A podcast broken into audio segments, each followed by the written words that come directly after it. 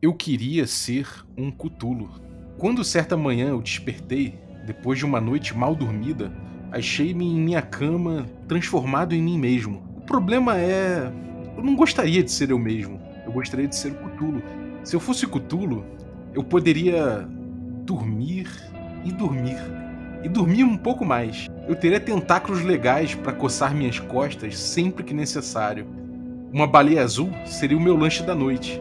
E a parte mais legal em ser um Cthulhu é destruir o mundo quando eu acordar. Oi, quer, quer café? É, café com o quê? É, ca, café com dungeon. Bom dia, amigos do Regra da Casa! Estamos aqui para mais um Café com Dungeon na sua manhã com muito RPG. Meu nome é Rafael Balbi e hoje eu estou aqui bebendo um café sentado aqui esperando, esperando o mundo dar, uma, dar voltas enquanto eu mexo aqui com um tentáculo bem verde aqui, bem cutúlico, o meu café. Hoje a gente está falando, obviamente, da coluna HP Love Coffee e para isso eu vou chamar a nossa guardiã Aline Terumi e a gente vai trocar uma ideia com o Jin Manotsu, que vai falar sobre, um pouco sobre as influências cutúlicas na sua obra, na, na Batalha do Acampa, Acampa Monstro e no que vem pela frente também. Mas antes de chamar a Aline e o Jim, eu vou lembrar que você pode se tornar um assinante do Café com Dungeon a partir de R$ reais com cinco reais você já participa de um grupo de Telegram que tem muita gente discutindo RPG com muito interesse. Tem também é, sorteios dos nossos parceiros e você ainda recebe conteúdo extra. Além disso, a gente está chegando na nossa meta extra. E a nossa meta extra vai liberar essa coluna aqui, HP Love Coffee, semanal. Então, picpay.me barra café com dungeon e torne-se um assinante. Bem-vindo à nossa guardiã, Aline Terumi. Bom dia. O que, que você está bebendo?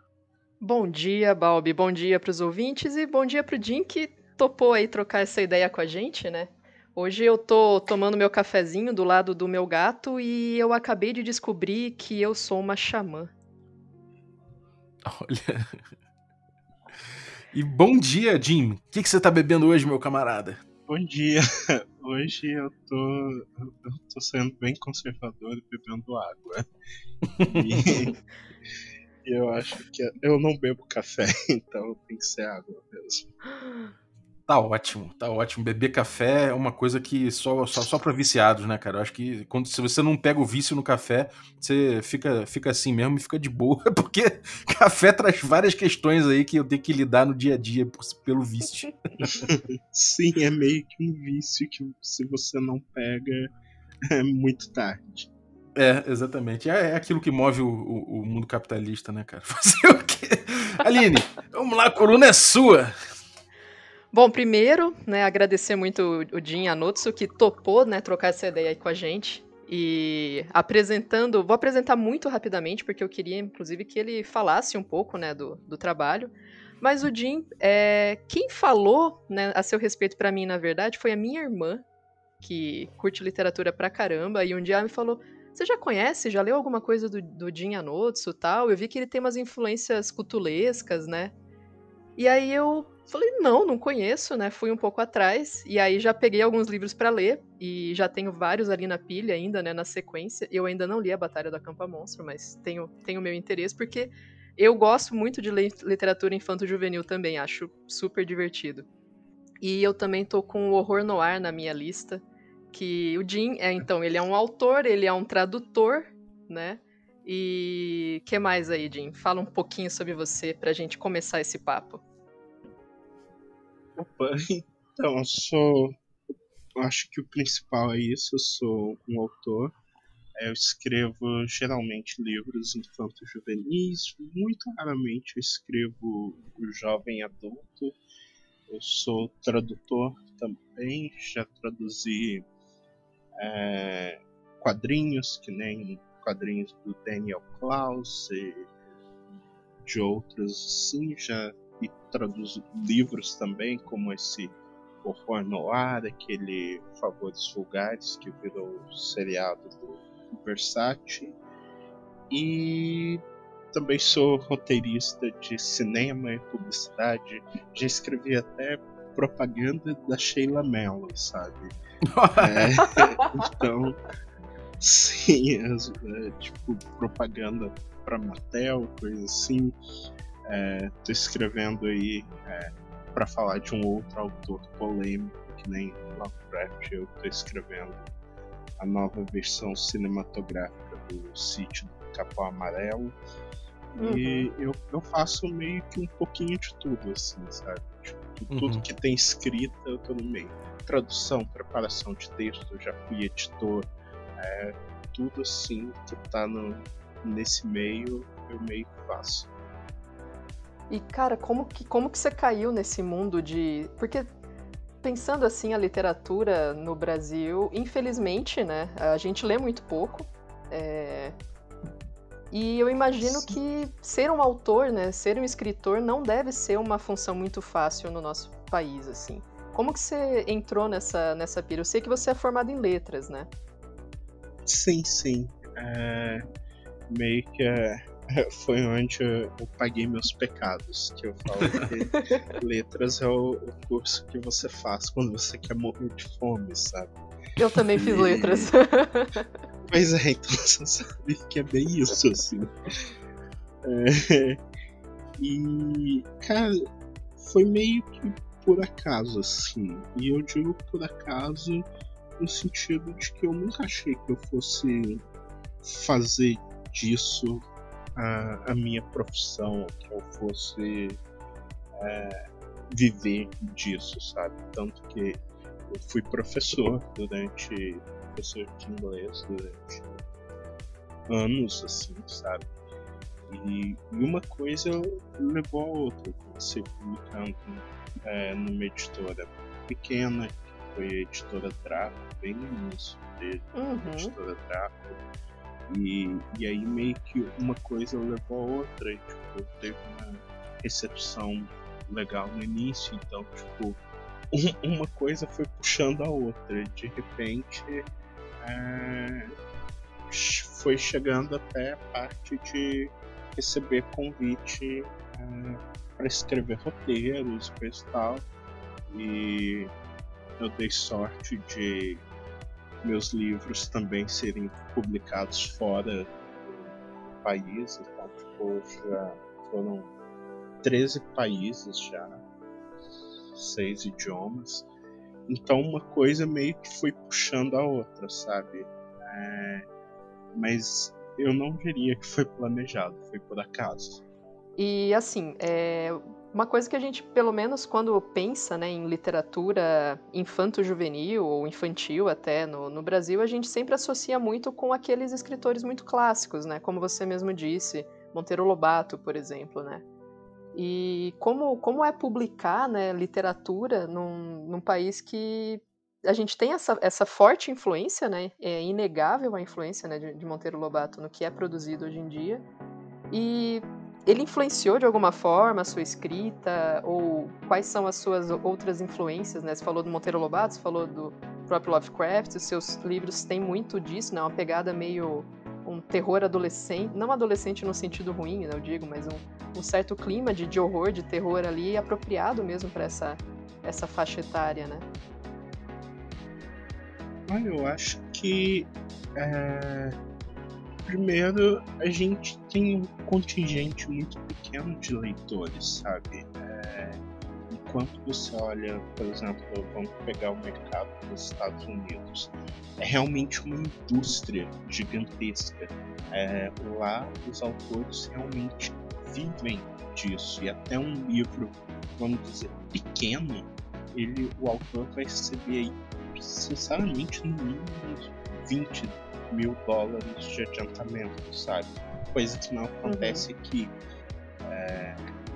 Então, tipo, lá fora você tem uma, realmente uma indústria, sabe, de livros de todo tipo. Livro que eles chamam de picture books, que são os livrinhos ilustrados, sabe, até tanto é, o chapter book, que é quando você sai do livrinho ilustrado para um capítulo, tipo Desventuras em série, que vira o middle grade, que é até o que eu escrevo, que vira o jovem adulto. E... Então tem tudo isso. Aqui a gente não tem. E a gente não tem uma tradução muito grande, uma tradição muito grande da literatura é, infanto-juvenil espalhada, sabe? Tanto que a gente lembra de Monteiro Lobato, a gente lembra de é, Ana Maria Machado, você pensa no Pedro Bandeira, mas uhum. como você pode ver, todos esses nomes já são nomes mais antigos, sabe? Zeraldo, coisa do tipo. Então eles são meio que os pontos fora da curva, ainda que a gente tenha uma produção tipo incrível aqui. O Brasil tem dois é, prêmios Anderson, que é tipo prêmio Nobel do livro infantil. A gente tem uhum. dois aqui no país, mas pouca gente conhece esses autores, sabe? Tipo, ilustradores e coisas e tal, porque é muito pequeno o contingente de leitores. Então, o, onde eu entro é que teve uma nova geração ali a partir de 2010, principalmente, quando a internet se tornou assim parte do cotidiano, sabe? Quando você começou a ter, por exemplo, Twitter, na época tinha os blogs literários e coisas assim, uhum. assim, começou a criar contato entre os leitores, sabe? Tipo, então você começa a ter aí uma. uma é, você começa a ter aí vários interessados agrupando e isso fortalece a cena nacional de um jeito que não acontecia antes, sabe? Então uhum. você tem autores que nem Felipe Castilho, eu mesmo, Eric Novello, a Bárbara Moraes, toda essa geração que começou a despontar por causa da internet, sabe? A gente é um fenômeno novo, assim, que não é por causa de escola. Se você for comparar esses outros autores mais antigos que eu falei, eles tiveram muito alcance por causa de distribuição Ana Maria Machado, Pedro Bandeira, é, Ziraldo todos esses, que é, eram as nossas referências de literatura infantil. Só que principalmente acontecia que eles existiam na distribuição escolar, sabe? Eram os autores que você tinha nas bibliotecas é, que o governo comprava, mesma coisa aí da uhum. coleção Vagalume, que formou tanto, tantos leitores é, aqui. Então, se você pensar Marcos Rey, que é o grande nome do, do Encontro uhum. ele é outro que existia basicamente através da coleção Vagalume, sabe? E, e isso sempre foi o nosso a nossa referência aqui. Mesmo a gente tendo aí, tipo, grandes autores é, infantis, infantis conhecidos lá fora, que a gente tem dois prêmios Anderson no Brasil, que é tipo o prêmio Nobel da literatura infantil, mas só que isso nunca foi muito, muito espalhado. Então você chega ali nos anos 2010, que é, é 2010, assim, que começa a entrar gente que nem eu na história. Como? Por causa da internet, sabe? Então você teve a proliferação dos blogs literários. É, antes de virar booktuber, assim, então você tinha esses blogs literários e junto com os blogs, se formou uma comunidade, sabe? Uhum. Tipo, meio que um ia passando pro outro.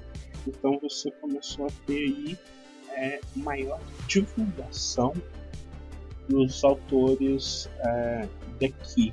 Porque é meio que assim, ah, o autor tá logo ali na esquina, sabe? No Twitter, que você pode conversar com a pessoa e tal. E foi um, um crescimento é que você tem, por exemplo, no, no outro lado mais juvenil, adolescente, você tem gente igual a Paula Pimenta. Aí vem pro outro lado mais é, infantil de fantasia. Tem eu, tem o Felipe Castilho, tem Bárbara, Bárbara Moraes, é novela. Tem, tipo, toda uma gama de autores que começa a surgir por causa da internet, sabe? E isso é o que, que faz o diferencial. E a gente aqui no Brasil Uhum. não tinha um mercado tão estruturado que nem o americano. E nem tem, e nem vai ter tão cedo assim, sabe? É, porque ainda é uma coisa de nicho aqui, sabe? É um Uhum. negócio Sim.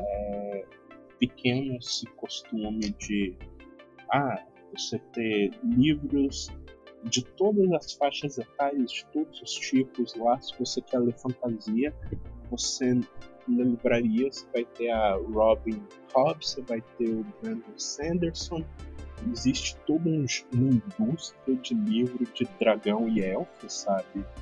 É, se você quer ler livro de terror, você vai ter tipo assim, Stephen King e 200 outros parecidos com Stephen King, de, de Clive Barker a, a, ao Peter Straub, a não sei o que, China Miéville.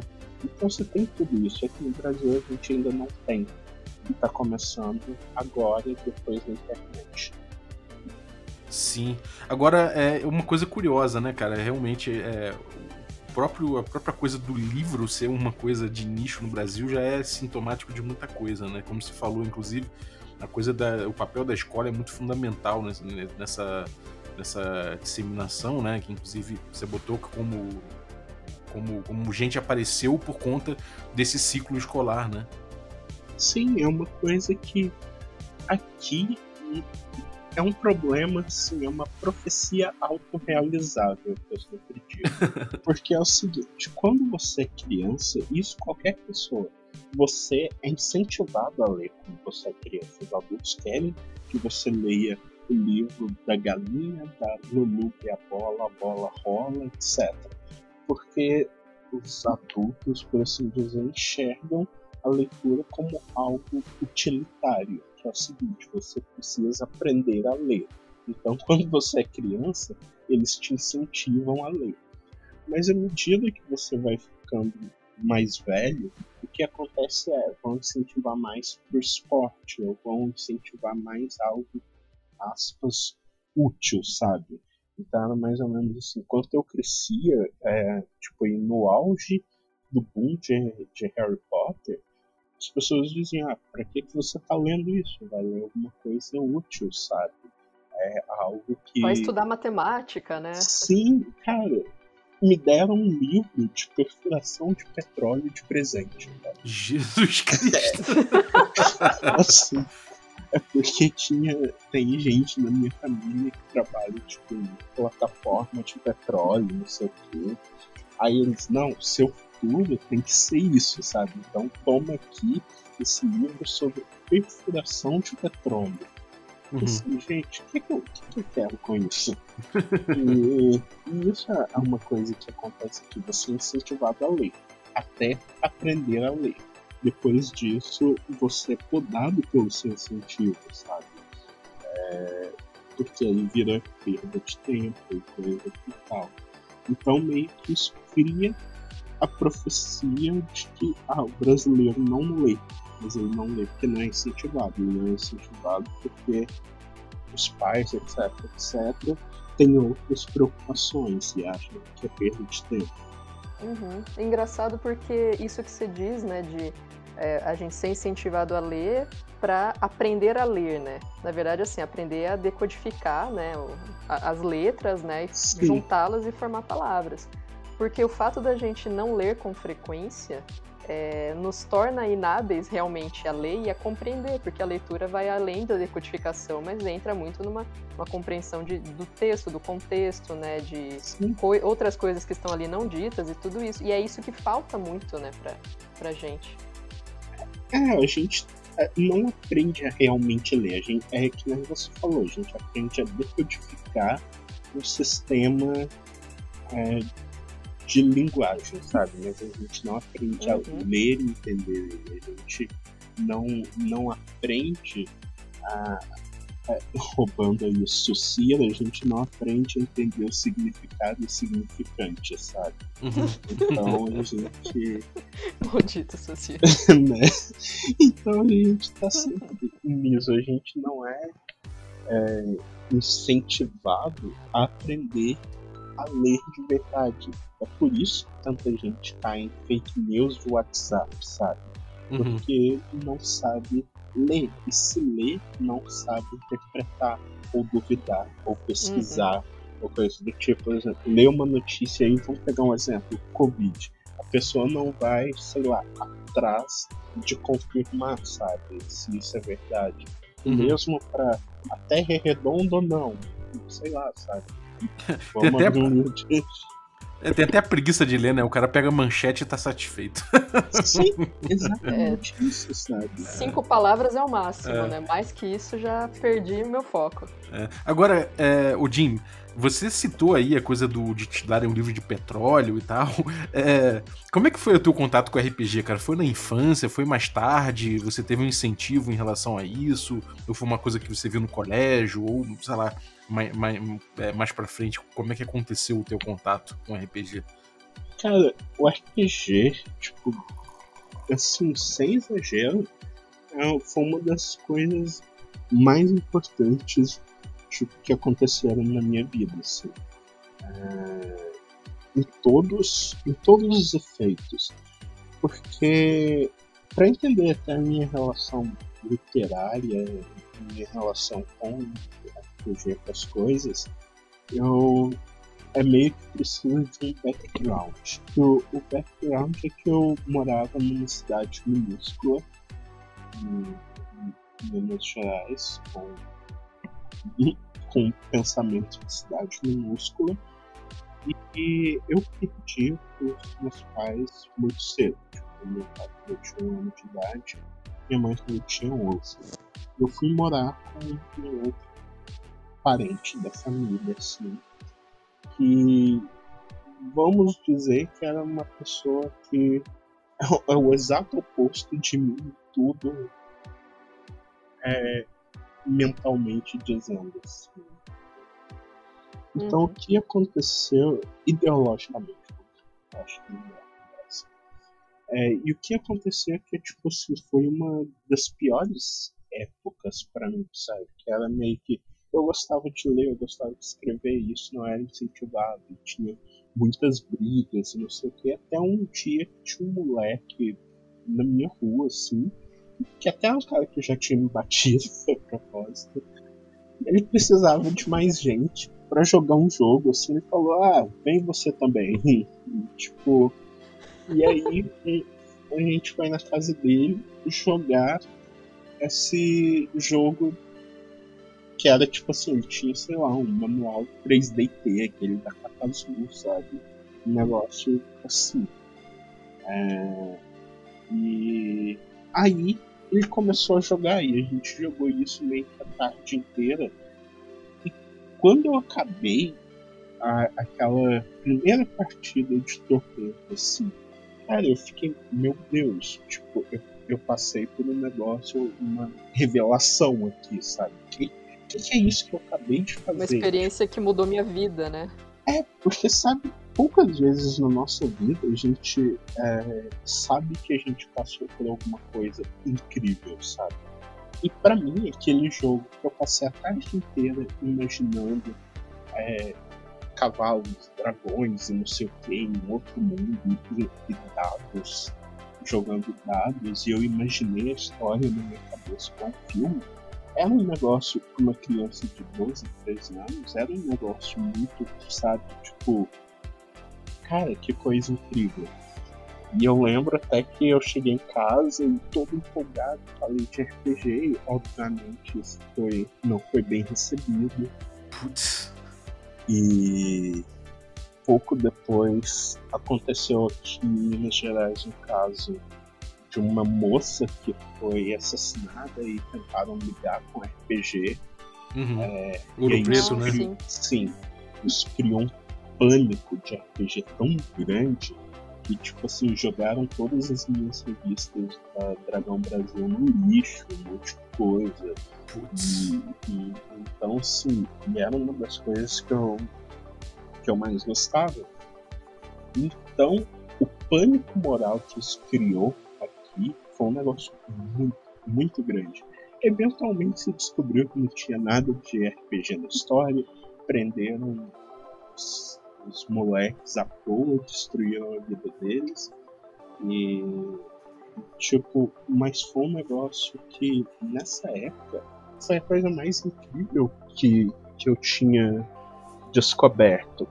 Uhum. É, recentemente eu obtive o meu diagnóstico de autismo, na verdade o que se chamava de Asperger.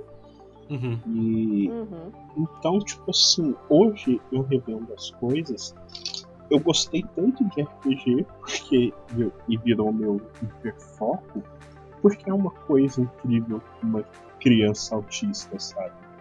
E então foi assim que começou o meu contato. Daí em diante eu passei para outros amigos, mostrei RPG para eles que continuam jogando até hoje e meio que a gente é, continuou assim. Tanto que hoje eu tenho, eu coleciono livros de RPG. Não jogo todos, eu compro, leio, mas não jogo. E... mas tá aí até hoje o vício. Uhum. Maneiro, cara. Alguma pergunta, Aline? É, eu queria perguntar um pouco mais sobre daí em relação à sua sua escrita mesmo, né? Por que que você se, se enveredou mais para esse lado do, do fantástico, né? É, dentro do, como você comentou, né? A gente acaba tendo uma literatura aí que não, não, não se divide tanto, mas dos seus livros que eu li até agora, e mesmo dos que eu não li, né? Das resenhas, tudo, elas sempre caminham um pouco para esse, esse lado, né? O que, que, que que te atrai nisso? Por que essa, essa dedicação a essa, esse aspecto? Eu acho que eu nem tive escolha, sabe? Eu, eu escrevia a mesma coisa meio que eu gostava de ler, sabe? Uhum. E Uhum. uma coisa que eu sempre ficava. é, sei lá, eu, eu cresci lendo muitos livros de fantasia e, muitos clássicos também. Mas é interessante notar que muitos clássicos, é, principalmente ali antes da, da chegada mesmo do, do realismo, eram pura fantasia, sabe? Então eu sempre estava muito influenciado por isso. Então eu nunca decidi assim, ah, eu vou escrever fantasia. Sempre surgiu, sabe? Sempre que eu começava a escrever aparecia a porcaria de um dragão incomodando, sabe? Então é. Então meio que foi isso. Ultimamente que eu tenho é, escrito aqui e ali assim umas, umas coisas mais realistas, sabe?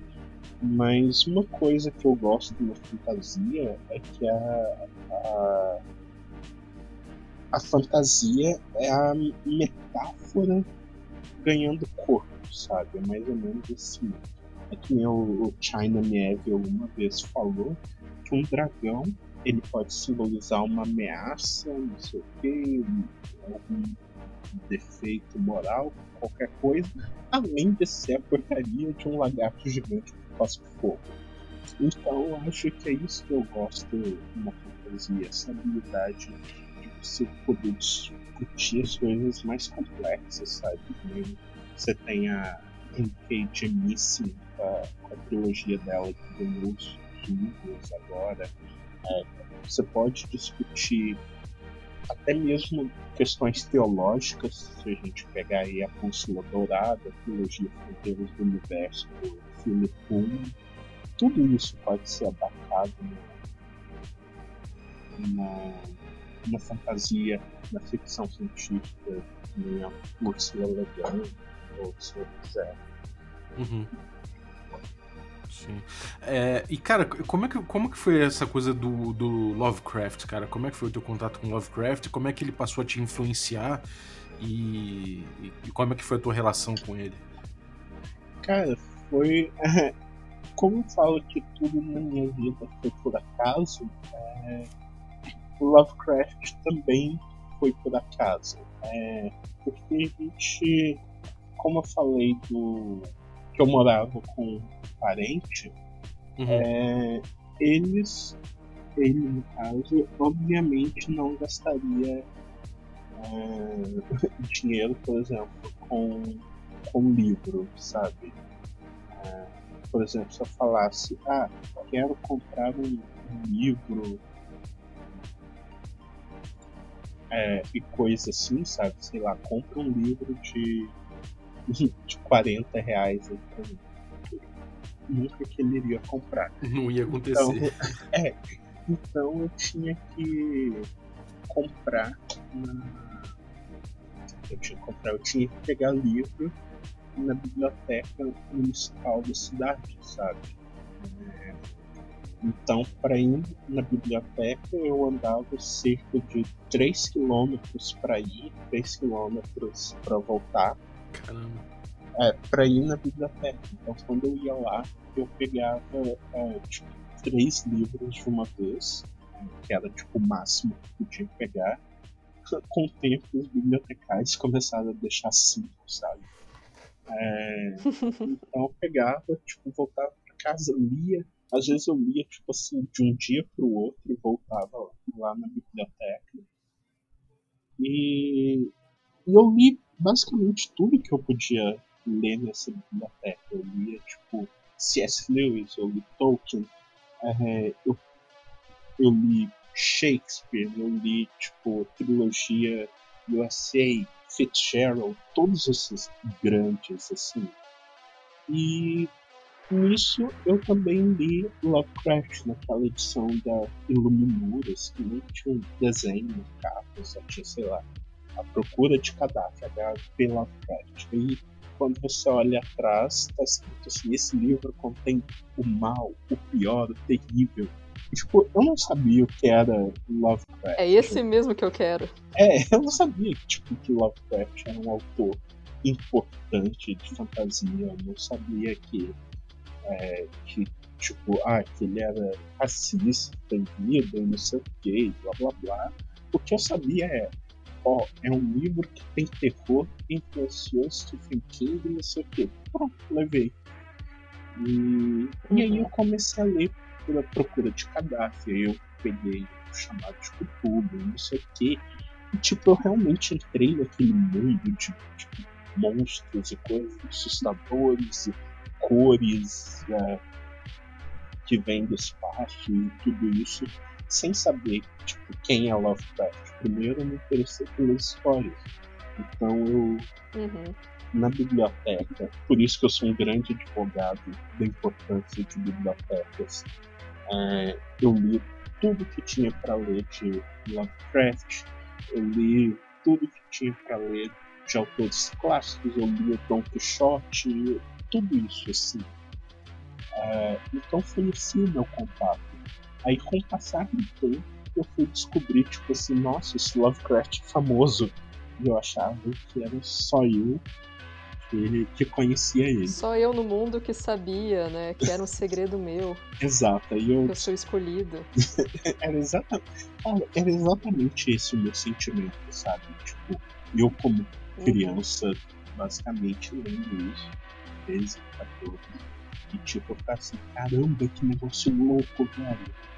E inclusive Lovecraft deu briga lá em casa, porque é, meu parente encontrou o livro assim é, da biblioteca e deixou uma carta escrita para mim, tipo, que ao invés de eu procurar algo que era o mal, o pior e o terrível, eu deveria me voltar para Deus e não sei o que, coisa e tal.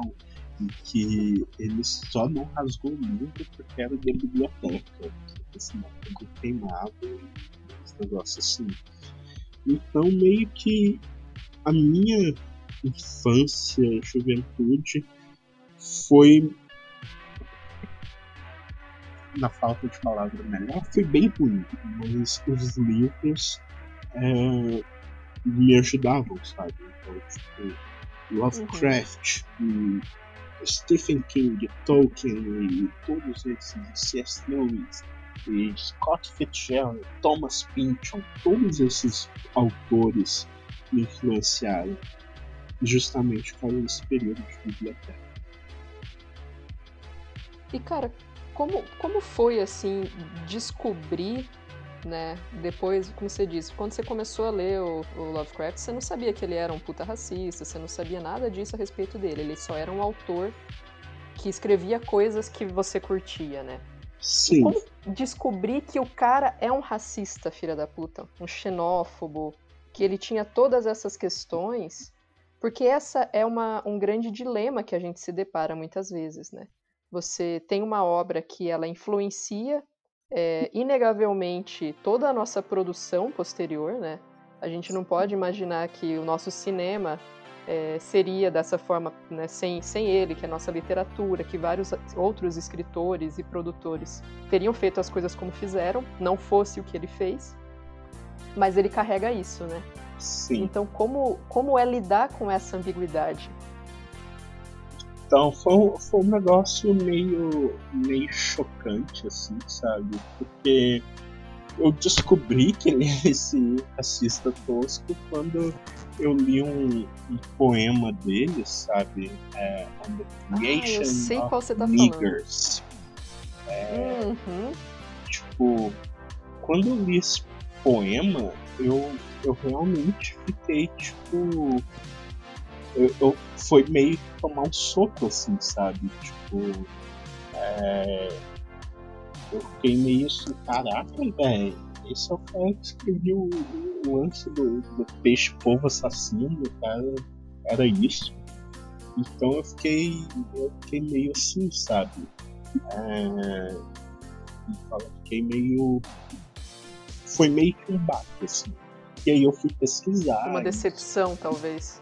Sim, foi uma decepção. Acho que foi uma, uma decepção, assim, porque o tipo, o, o trabalho dele tá no meu DNA, sabe? Tipo, é, eu falo que, tipo assim, a escrita dele e de alguns outros autores tá, tá muito, é, muito influente, assim, né? Então foi meio que um golpe destruir, é, descobrir isso. E pensa só, tipo, tem certas coisas que são até óbvias no texto, sabe? Mas só que quando você é, é uma criança, adolescente, empolgado com coisas, esses subtextos é, passam por cima da cabeça. E, e alguns outros, por exemplo, é, quando ele fala alguma coisa racista assim uh, aqui e ali no texto, que na verdade é muito pouco no texto do Lovecraft. Assim. Ele, pessoa, falava mais, era mais racista do que o texto dele, assim, sabe? Tipo, de forma explícita. É, por isso que às vezes a gente não percebe, sabe? Principalmente se você é um, uma pessoa jovem sem o contexto histórico dos Estados Unidos. Então, às vezes, tudo que você percebe ali é monstros. É... E então, depois disso, eu fui pesquisar e etc. E coisa do tipo. E eu tive que meio que duplo pensar, sabe? Eu tive que pegar a, a, as influências dele é, que estão e tive que, tipo assim, abominar as visões e as outras coisas dele, assim, sabe? É, e é uma coisa que eu consigo fazer com Lovecraft e nem tanto com Monteiro Lobato, sabe? É, porque a diferença principal que eu vejo é o seguinte, o Lovecraft ele era um, um Zé Mané que em vida meio que passou despercebido, exceto pelo grupo com quem ele trocava cartas ali, não sei o que, e era assim. O Lovecraft não, em vida, ele não, sabe, influenciou discussões. E ele ficou esquecido até ali nos anos 70, quase, quase nos anos 80 e tal, o, Lovecraft ficou esquecido. É, e ele era assim. Ele era um. Ele não teve tanta é, influência coisa do tipo. Enquanto o Monteiro Lobato, ele realmente moldou discussões aqui no Brasil. O lance com o Lobato é que o Lobato tinha é, muito poder, sabe? E ele exercia esse poder, ele era uma pessoa influente. E todo mundo, depois de Lobato, leu Lobato na escola e teve autor, influenciou realmente autores nacionais, coisa do tipo. É, diferente do Lovecraft que ficava lá no, no cantinho racista dele, sabe? É, trocava cartas, era um cara que nem saía de casa, e a única vez que tentou morar fora, ele basicamente teve um, um colapso mental quando ele foi morar em Nova York. É, tanta gente, tanta coisa diferente, não sei o quê, que é daí que vem até o, o horror em Red Hook, que é o texto, o único texto que você claramente vê a xenofobia dele contra pessoas, e não codificadas, que nem Dagon, coisa assim. É, os, os idólatras, um, um chamado de Cthulhu. E e essa é a principal diferença entre o Lobato. O Lobato foi uma, um crítico literário, ele foi ele esteve lá lutando pelo petróleo, ele, ele era dono de editora, era uma pessoa que ativamente estava influenciando o país inteiro, sabe? E cujos livros, que você tem aí a Emília chamando a, tia Anastácia de preta beiçuda, macaca de cartão, tudo isso, as crianças estavam lendo, crianças negras estavam lendo isso ao longo de todos esses últimos 70, 80 anos de, de Lobato, nas escolas e, e casas. E o que acontecia é que muita gente tem uma, uma imagem idealizada de Lobato porque só assistiu às adaptações, sabe? É, então, que tiravam toda essa, essa parte ofensiva e sim, mais versões da Globo coisa e tal. E era isso que, que por assim dizer, ficava é, na mente das pessoas. E o Lovecraft é aquele negócio que quem vai ler são adultos, ou sei lá, o adolescente que nem eu, que vai encontrar por acaso em algum lugar, sabe? Não é um negócio que você vai chegar na escola e vão te fazer ler com todas essas partes racistas e coisa, coisa do tipo.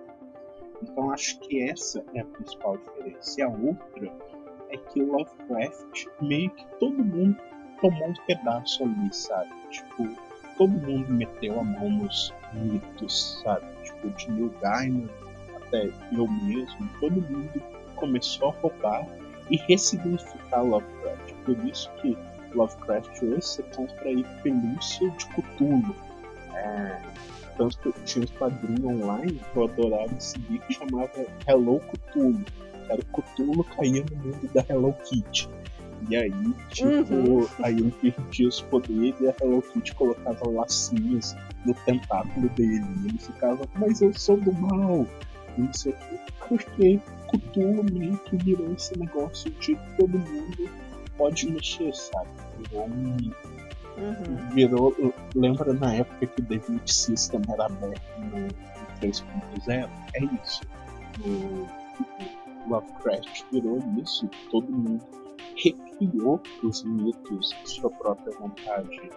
E eu tava falando em off aqui falando do Victor Laveia, sabe? Que é um cara negro aí, que ele é muito grande lá fora e tal, e escreveu um livro que é o A Balada de Blackton, que saiu aqui no Brasil é, pela editora Morro Branco. Eu fiz a preparação de texto desse livro, que ele meio que reconta o horror em Red Hook pelos olhos de um cara negro, da população negra de lá, sabe? É, do Harlem. Então isso você vê que as pessoas estão tomando Lovecraft do seu contexto. O próprio livro seriado aí do Lovecraft Country. Então você tem uhum. toda todo essa, esse trabalho de ressignificação, sabe, em várias mídias, é que gera, eu não sei o título em português, The aquele filme do John Carpenter. Ah, é. Oh, meu Deus. Mas é esse aí. Esse não é o Enigma. Não é o Enigma do Outro Mundo, esse, não. Enigma do Outro Não. Mundo, é isso. É isso É mesmo. esse, né? É. Aham. Isso. Uhum. É, então, é outro tipo Lovecraft que você tem aí que é, todo mundo vai pegando e criando o que é. Um dos maiores fãs Uhum. do Lovecraft é o Guilherme Del Toro, que, como diz o nome, Sim, não é é, um cara. Não seria o cara que o, que o Lovecraft talvez gostaria, um gordinho mexicano, sabe? E, e o, o Del Toro tem uma estátua do Lovecraft naquela casa linda dele. E num documentário sobre Lovecraft fala isso, sabe? Que o Lovecraft, ah, tô parafraseando aqui, virou essa dispensa que vo- você vai lá para saquear e criar outra coisa, sabe?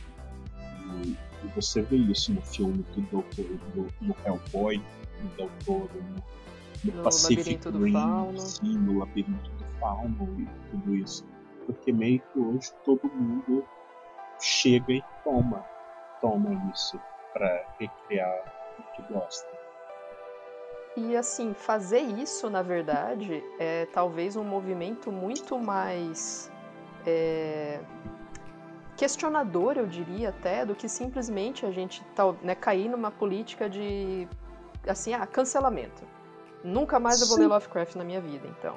Então, se eu pego aquilo que ele produziu, que a gente tem que reconhecer que existe toda essa influência em tudo que é produzido hoje, mas eu vou pegar isso que existe e eu vou res- ressignificá-lo e eu vou discutir essas questões. Eu vou discutir, por exemplo, a posição machista do Lovecraft, que, pô, não tem nenhuma protagonista mulher em nenhum texto dele, sabe? Lá, já tem uma.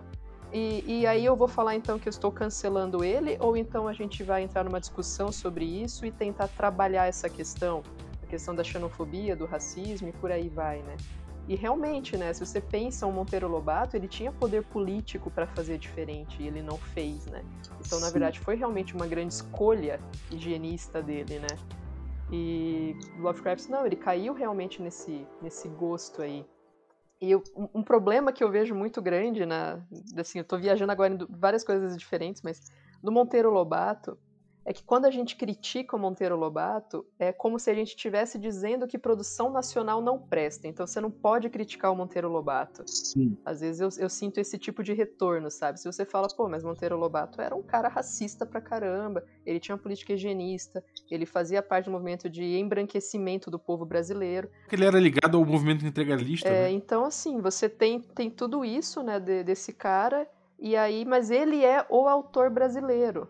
E, peraí, a gente não produziu mais nada, não existe mais nada que a gente possa fazer, e qual é a mensagem realmente que a gente vai passando para novas gerações quando a gente produz esse tipo de material, né? E aí, Sim. extrapolando até pro, pro RPG, né? Quando a gente pensa um, um sistema, né? O sistema do chamado de Cthulhu mesmo, sim. que você pega aventuras clássicas desse sistema da década de 80. E as aventuras são todas racistas pra caramba também, né? E a gente quer continuar jogando isso ou a gente quer modificar isso e ressignificar essas coisas?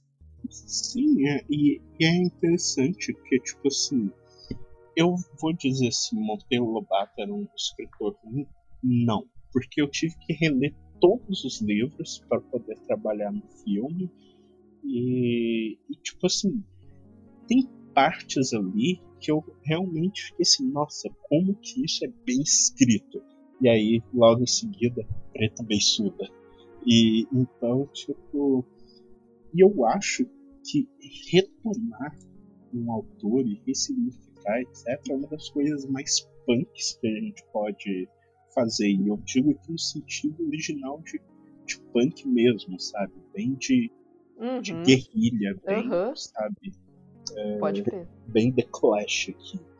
Porque o que a gente pode fazer é tomar isso, sabe? É tomar essas coisas e trazer para perto da gente, para trazer para o nosso estilo. Porque é só a gente que nem a Aline falou, tipo, ah, Lovecraft não tem é, nenhuma mulher nos livros dele, não sei o quê. Tipo, para mim é um grande parquinho, sabe? Tá em domínio público, já era, sabe?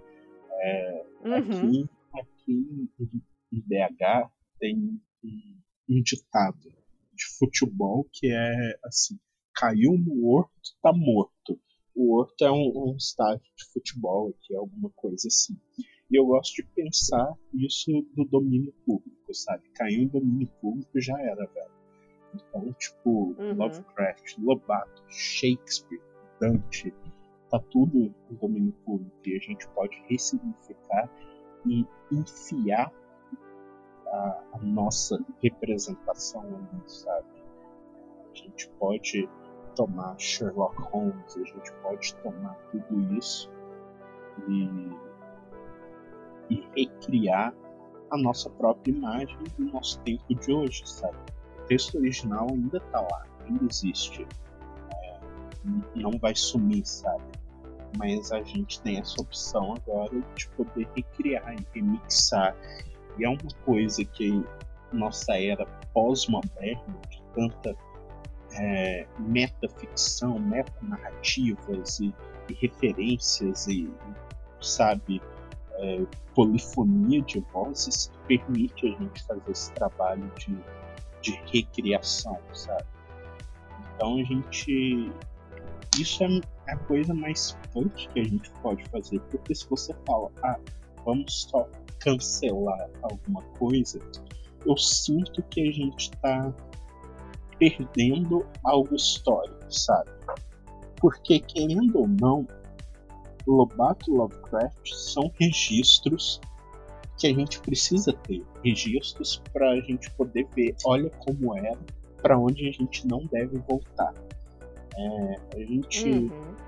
eu acho que a gente precisa conhecer, a gente precisa debater esses autores, sabe? Principalmente porque eles são parte da, do nosso, da nossa formação.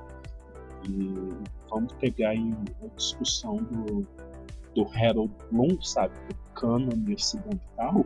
Todas essas grandes obras, elas participam da nossa criação, sabe? Como pessoas ou coisa. É por isso que Dante Alighieri, os Lusíadas, eh, Dom Quixote, Shakespeare, eh, Machado de Assis, todos eles continuam influenciando.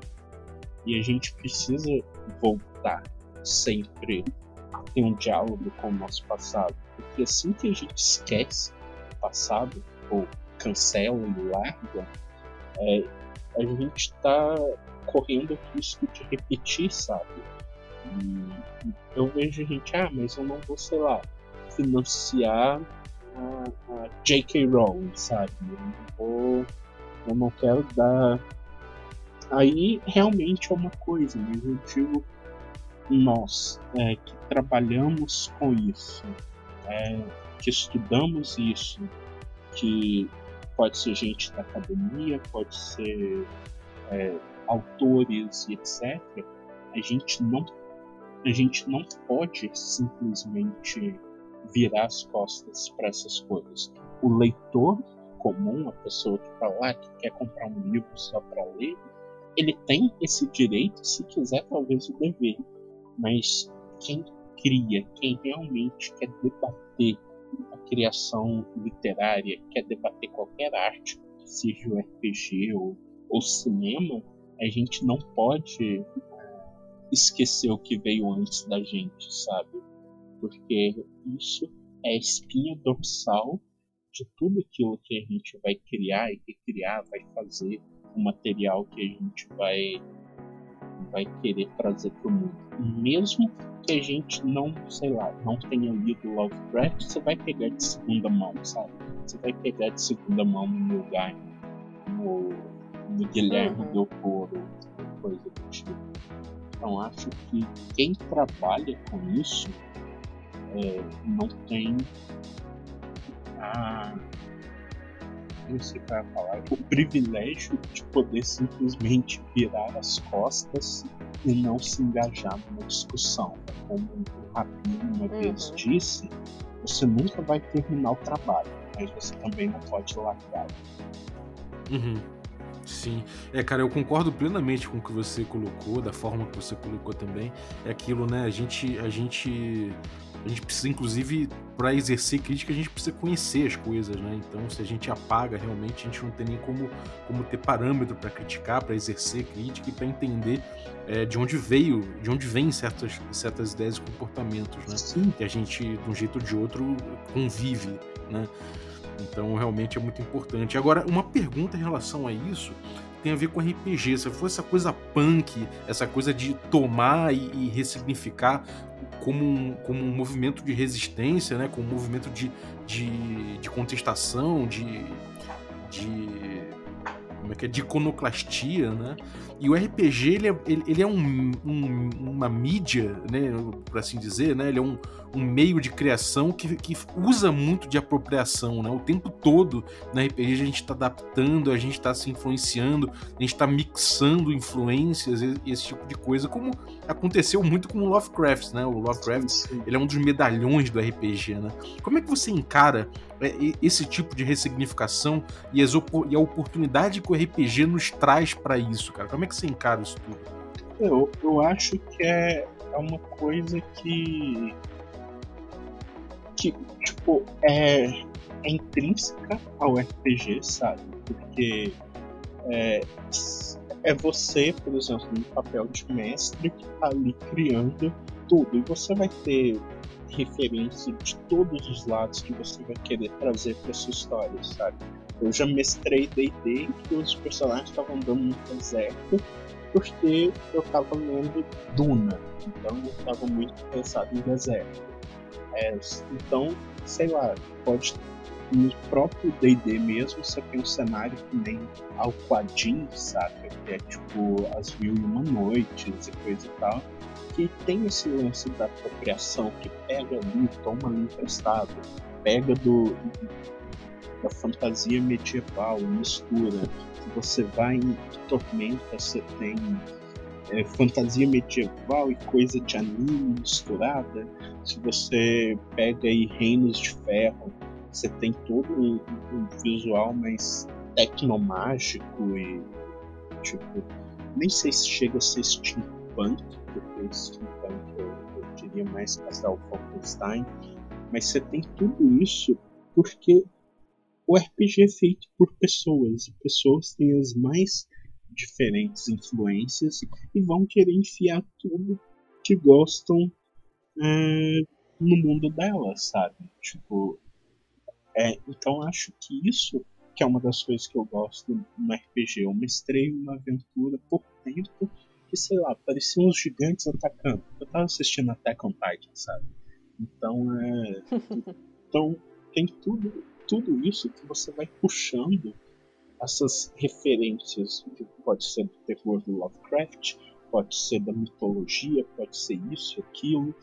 Então acho que é um, é um negócio tão hum, tão parte do RPG que nem, sei lá, o sample é parte do hip hop, sabe? Eu, no hip hop o cara vai Vamos pegar um, um, exemplo, sei lá, o Eminem quando foi fazer aquela música, pegou um trecho daquela da outra música da mulher lá, que tocava na novela, e fez stem e virou outra coisa. O, o Vanilla Ice roubou um negócio do Dave Bowie com Queen e virou Ice Ice Baby. Então é, você sempre tem essa, esse negócio de mixar e criar, porque é parte do RPG. Tava lá quando o Gary Gygax criou D&D. Então, é... aí vem a discussão de, ah, de se apropriar e não sei o que. E é, é uma discussão muito, muito complexa que eu até não, não entro no quesito, porque senão a gente fica aqui até amanhã. E... Mas é o, lance de a gente traz pro RPG aquilo que a gente gosta, sabe? tudo aquilo que a gente gosta, e eu posso dizer, sei lá, para os criadores, quem escreve cenário, para quem sabe, vamos voltar lá para os anos 80, 90, quando criou-se aqui no Brasil Tagmar, que foi um dos primeiros, foi talvez o primeiro RPG nacional, assim, sabe? É, era gente tentando criar o que eles gostavam, que tinham lá fora, que não tinha aqui. E o RPG eu amo, porque é isso, você vai sempre trazer é, aquilo que você gosta. É, eu acho que sempre, sempre vai ser um remix e não tem como parar isso. É verdade, cara. E, e, eu acho que uma coisa que você falou aí, né, de, de, do privilégio de se ausentar de certas discussões, né? É, no RPG a gente acaba, de certa forma, sendo criador junto, né? A gente ali, mesmo que a gente pegue uma influência de. Sei lá, a gente tá jogando Lovecraft, a gente tá mergulhado no universo do Lovecraft, a gente é, fatalmente vai dar uma interpretação própria a respeito daquilo ali, né? Então a gente, a gente exercer crítica em cima disso e levar para nossa mesa, isso aí também acaba sendo um, um reflexo dessa consciência, né, cara? Então acho, acho que realmente é um, é um, o RPG é um ramo muito interessante para a gente poder trabalhar esse tipo de coisa, né? Fazer essa, essa, essa, essa iconoclastia que você falou, né?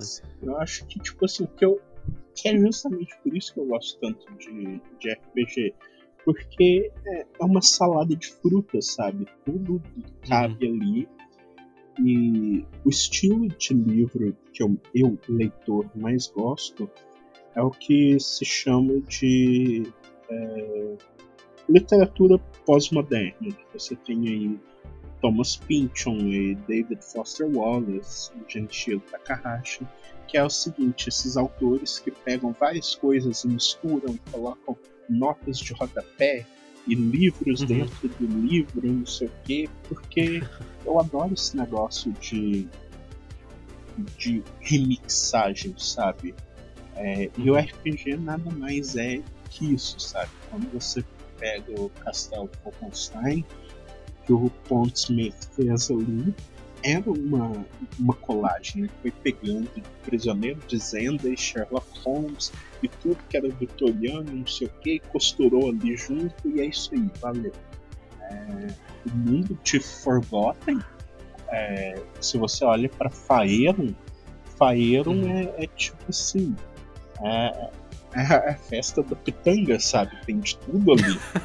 Tem de tudo, é verdade. Então, eu acho que é isso que eu gosto de RPG e é uma coisa que eu faço uh, quando eu escrevo. Quando eu pego, por exemplo, o Acampa Monstro, que o Acampa Monstro, para mim, de todos os livros que eu escrevo, eu tenho mais carinho por ele, porque ele é um mundo. Ele é minha tentativa de criar um mundo mesmo, sabe? E, uhum. e ali tá tudo o que eu gosto. Então é uma ilha, são cinco ilhas, é o reino das cinco ilhas. E você tem ali, por exemplo, é, mosqueteiros, você tem piratas, os personagens principais são escoteiros, que estão ali no Acampa Monstro, na ilha do Enforcado, e tem tipo influências bem Lovecraftianas, tanto que tem uns monstros lá que tipo eles pegam meio que crianças para transformar nesses monstros marinhos e tipo é citado eu cito no livro com todas as letras tipo Riley a cidade do Cthulhu e Carcosa oh. e tipo uhum. que os personagens agora no livro 2 vão ter que pesquisar o que é Carcosa e Riley e, e, esse negócio todo. Que foda. E, e o livro, o, o mundo da Campamonte é tudo que eu gosto. Piratas, mosqueteiros, é, esses heróis swashbucklers, sabe? Tipo Seventh Sea, o jogo de RPG uhum. de piratas. É, eu sempre gostei desses heróis que sobem em cima da mesa e usam aquelas espadas fininhas e não sei o que. E o mundo do Acampa Monstro é isso, só que com Lovecraft, monstros, e no caso escoteiros, que eu sempre gostei muito de escotismo. É, não fui parte, mas eu gosto muito de escotismo, então eu queria criar Uhum. tipo um, acampamento de escoteiros onde além de aprender como fazer um nó, etc, eles saberiam, sei lá, lidar com um dragão. E, Que, que maneiro. então é essa minha tentativa de criar um mundo juntando tudo que eu gosto, sabe? Então você tem aí, Uhum. tipo, o terror do Lovecraft, você tem o mistério ah, dentro da história. A espinha dele é um, é um mistério estilo Agatha Christie, sabe? Tipo, uma fantasma fala pra eles assim, ah, é, tem alguém querendo machucar vocês, não sei o quê. E aí eles começam a investigar tudo isso num reino com tem é, influência, por exemplo, de One Piece, sabe? Porque tipo, eu amo piratas. Uhum. Então tudo isso tá nesse mundo. E eu espero que. Eu esperava que fossem ser três livros, mas já tô achando que vão ser quatro. E a minha intenção é que depois que eu terminar o último, é lançar um RPG de, do mundo da Ah, era bem isso que eu ia falar.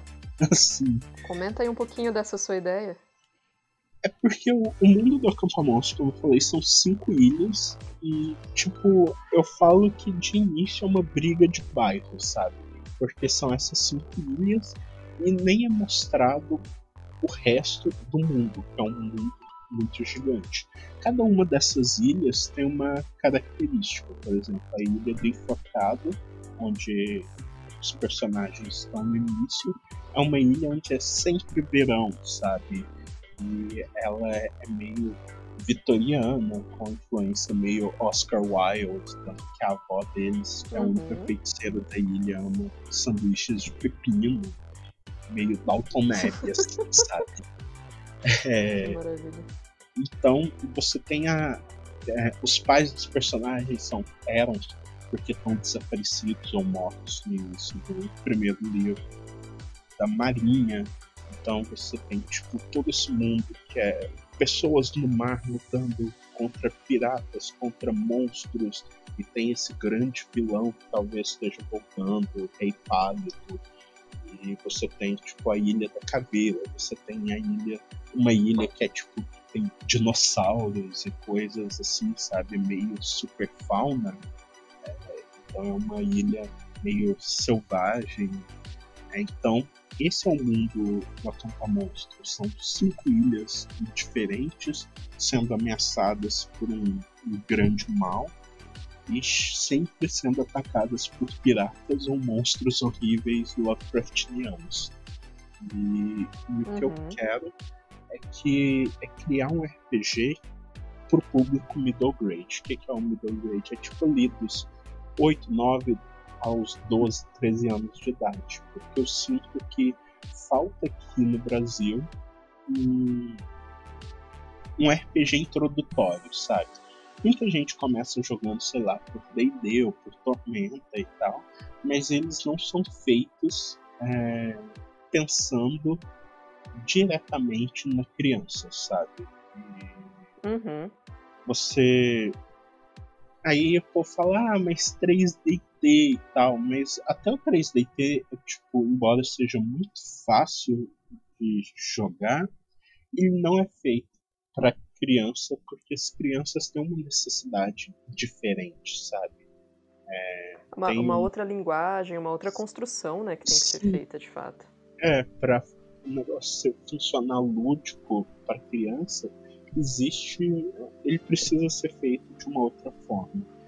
E o que acontece é que é muito difícil é, criar jogadores novos de RPG, sabe?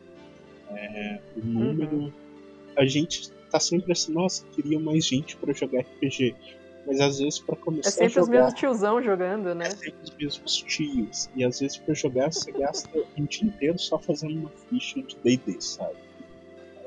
E uma Uhum. criança não tem paciência pra isso.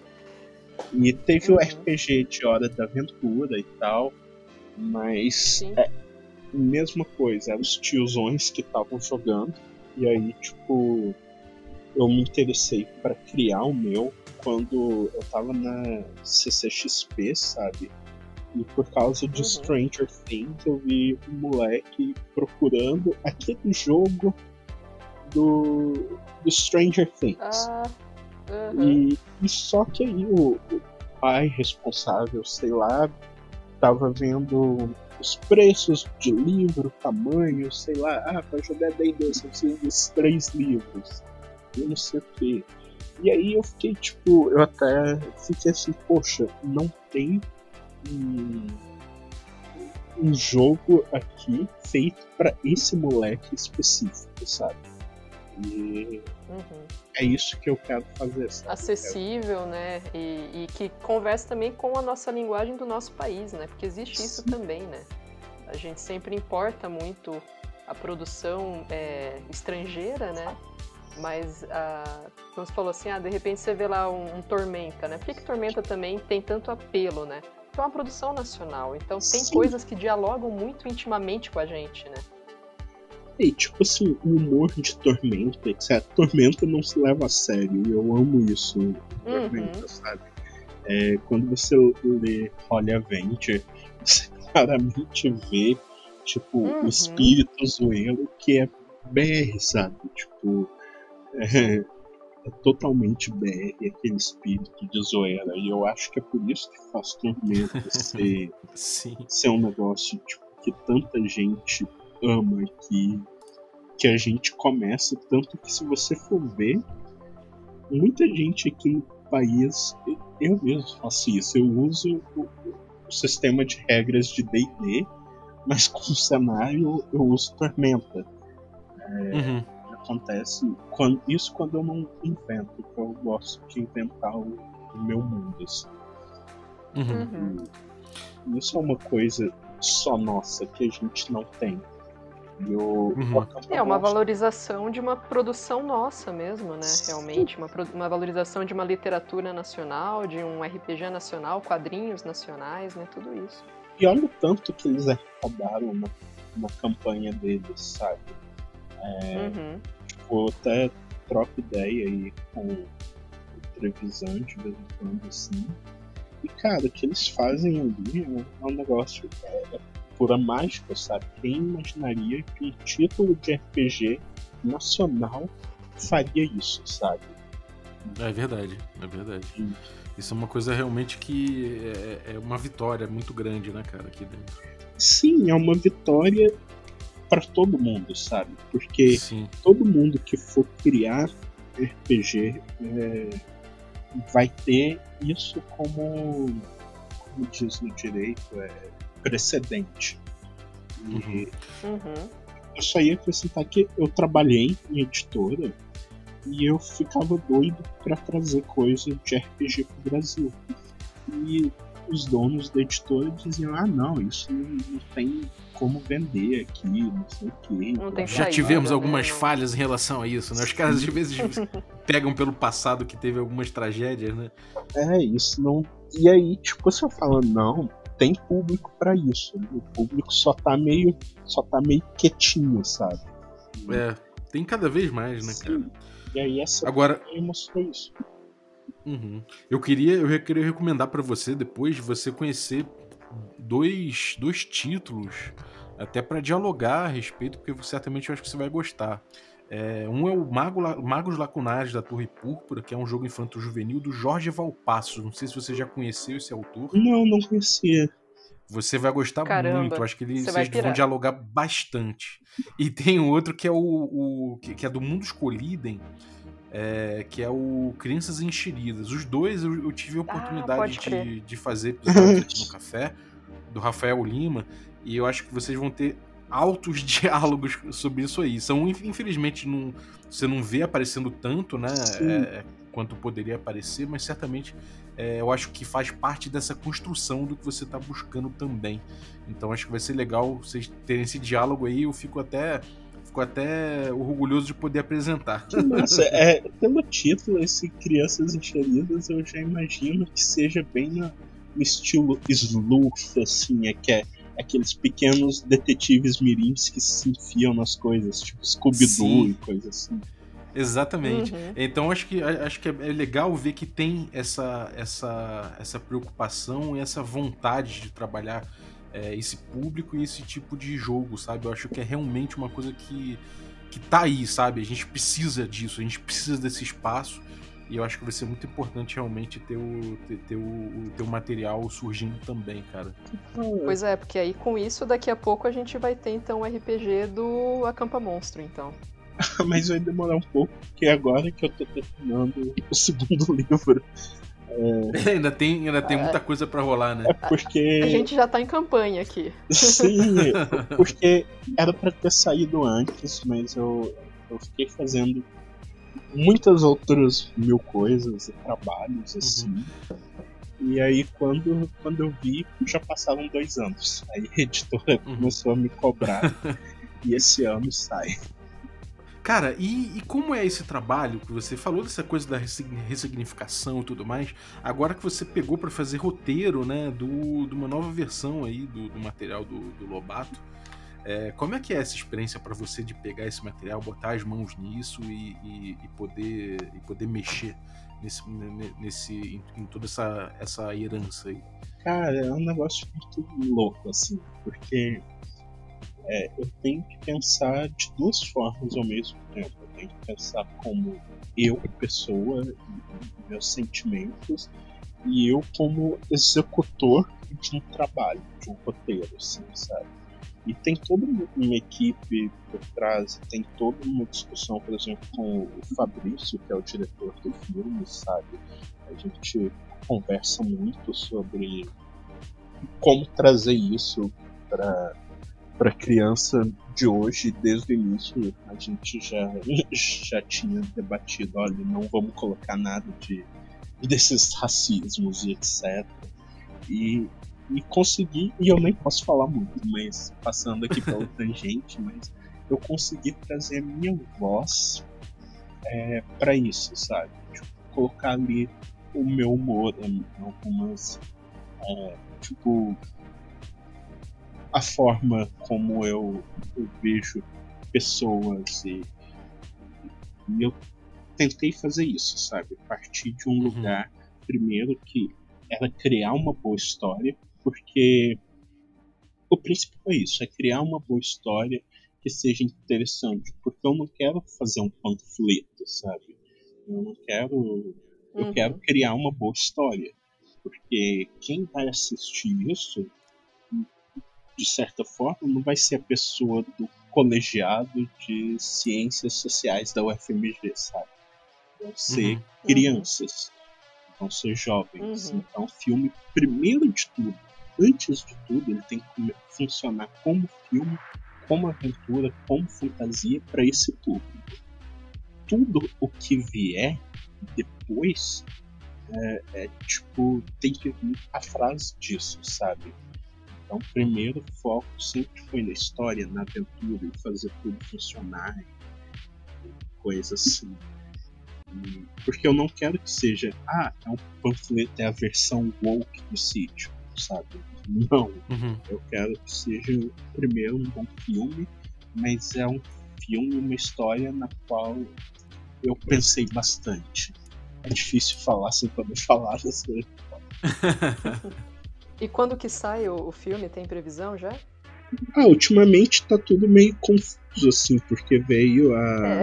a pandemia e, e, coisa do tipo. Então, assim, a gente meio que teve que é, estavam dando certas coisas aí, tipo, até meio que escolha de elenco, assim, sabe?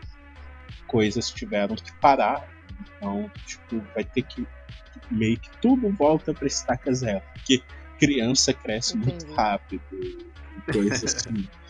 e, e aí, nesse meio tempo, é, a gente fez outras coisas. Então, por exemplo, eu escrevi um filme que é tipo Alice no mundo da internet, ou no mundo do computador, algo assim, com a Lorena Queiroz, com o Nino do Castelo Ratimbum, coisa e tal. Uhum. E o uhum. filme foi todo gravado, tipo assim, quase que com a atriz sozinha, sabe? É, tela verde, não sei o quê. E aí, tipo, teve todo um esquema, assim, para poder gravar o filme é, por causa da pandemia, assim, tipo, criar, usar umas técnicas de, de filmagem para poder conseguir gravar é, com o menor número de possível de pessoas em cena. Então, uhum. tipo, eu fui uhum. fazer esse filme e um outro que eu tô fazendo agora, antes de poder voltar pro sítio, que é uma produção maior, precisa de gente, cenário, não sei o que, locação. Então, tipo, estamos esperando aí esse vírus maledeto passar. Pô, achei incrível. Muito obrigado, então, cara. É, valeu pela tua, pela tua presença aqui no Café com Dungeon. Obrigado demais pela conversa. É... Bom, algum, Aline, alguma coisa mais que queira abordar ou vamos fechando? Acho que a gente pode ir fechando. Eu só queria pedir, então, né, pro, pro Lin, se quiser deixar aí é, contatos ou Twitter, Instagram, alguma coisa assim, que o pessoal que tiver interesse de conhecer um pouquinho mais do seu trabalho possa acessar. Quais são aí o. Faz um jabazinho básico, né? E nós também, né, agradecer bastante aí esse papo que foi incrível para mim também. Gente, eu que agradeço, adorei bater papo, porque falar de livros, RPG, basicamente é, o que eu gosto, sabe? Então, tipo, isso é.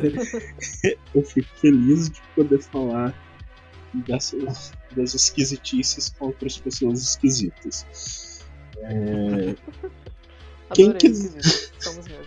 Mas é, todo, todo jogador de RPG, filme de fantasia, é meio esquisito. é, quem quiser me achar, é só colocar arroba tinha notes no Twitter, no Instagram, coisa e tal, tô sempre por lá. Abandonei o Facebook, então, tipo, é, Twitter, Instagram, só me contratem até o endereço de e-mail no, no, meu, no meu Twitter. É, basicamente, em breve está saindo aí o segundo volume do Acampa Monstro. Além disso, vai sair é, a em breve, talvez perto do meio do ano, o meu livro novo pela editora Intrínseca, que é mais um livro de fantasia com dragões e uma história alternativa do Brasil. E uhum. sim, é bem é, é meio esquisitinho. Tô interessado. E além interessado. Disso, uma coisa meio Homem do Castelo Alto ou, ou não? Cara, Homem do Castelo Alto é uma das minhas referências. Tem uma. Tem uma... Ah, já gostei, já vou, já quero. tem até uma referenciazinha no meio. Ótimo. Mas eu não posso falar muito, senão a editora me xinga. Mas em breve vai, vai sair a capa. eu já vi a capa. Então, só seguir no Twitter, porque em breve a Intrínseca vai soltar e é um livro que eu, que eu gostei muito assim, de escrever. Maneiro. Pô, então obrigado, cara. Valeu, Aline. Algum recadinho, alguma coisa que você queira falar, Aline?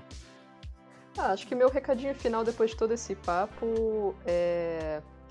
Não cancelem aquilo que pode ser discutido e vamos ter esse movimento punk aí que o, o Jim falou e vamos é, subverter esses racistas, machistas e pegar pra gente as coisas que importam. Punk Skrik. Boa. Maneiro. Então, galera, muito obrigado. Valeu, Jim. Valeu, Aline. Valeu. É... Obrigado você que ficou ouvindo a gente até agora. Valeu, Zaço, aí pela tua audiência. E eu queria agradecer também os nossos assinantes, a galera que torna possível essa aventura. A galera Café Expresso, dentre eles aí, vou agradecer Jode Clayton, muito obrigado. Agradecer também aos nossos assinantes Café com Creme, é, dentre eles aí vou agradecer Glauber Rocha, o Glaubs. Valeu, Glauber, de, obrigado pelo teu apoio. E agradecer também uh, os nossos assinantes Café Gourmet, Abílio Júnior, Adriel Lucas, Bruno Cobb, Caio Messias, Daniel Melo, Denis Lima, Diego Sestito, Erasmo Barros, Franciola Araújo, Gilvan Gouveia, Jean Paz, Marcos Paulo Brito, Matheus Guax, Pati Brito, Pedro Cocola, Rafael Mingo, Rafa Cruz, Rafa Garotti, Ricardo Mate, o Rodrigo de Lima Gonzalez, o Tito, Galera, é isso. Muito obrigado pelo apoio, um abraço e até a próxima.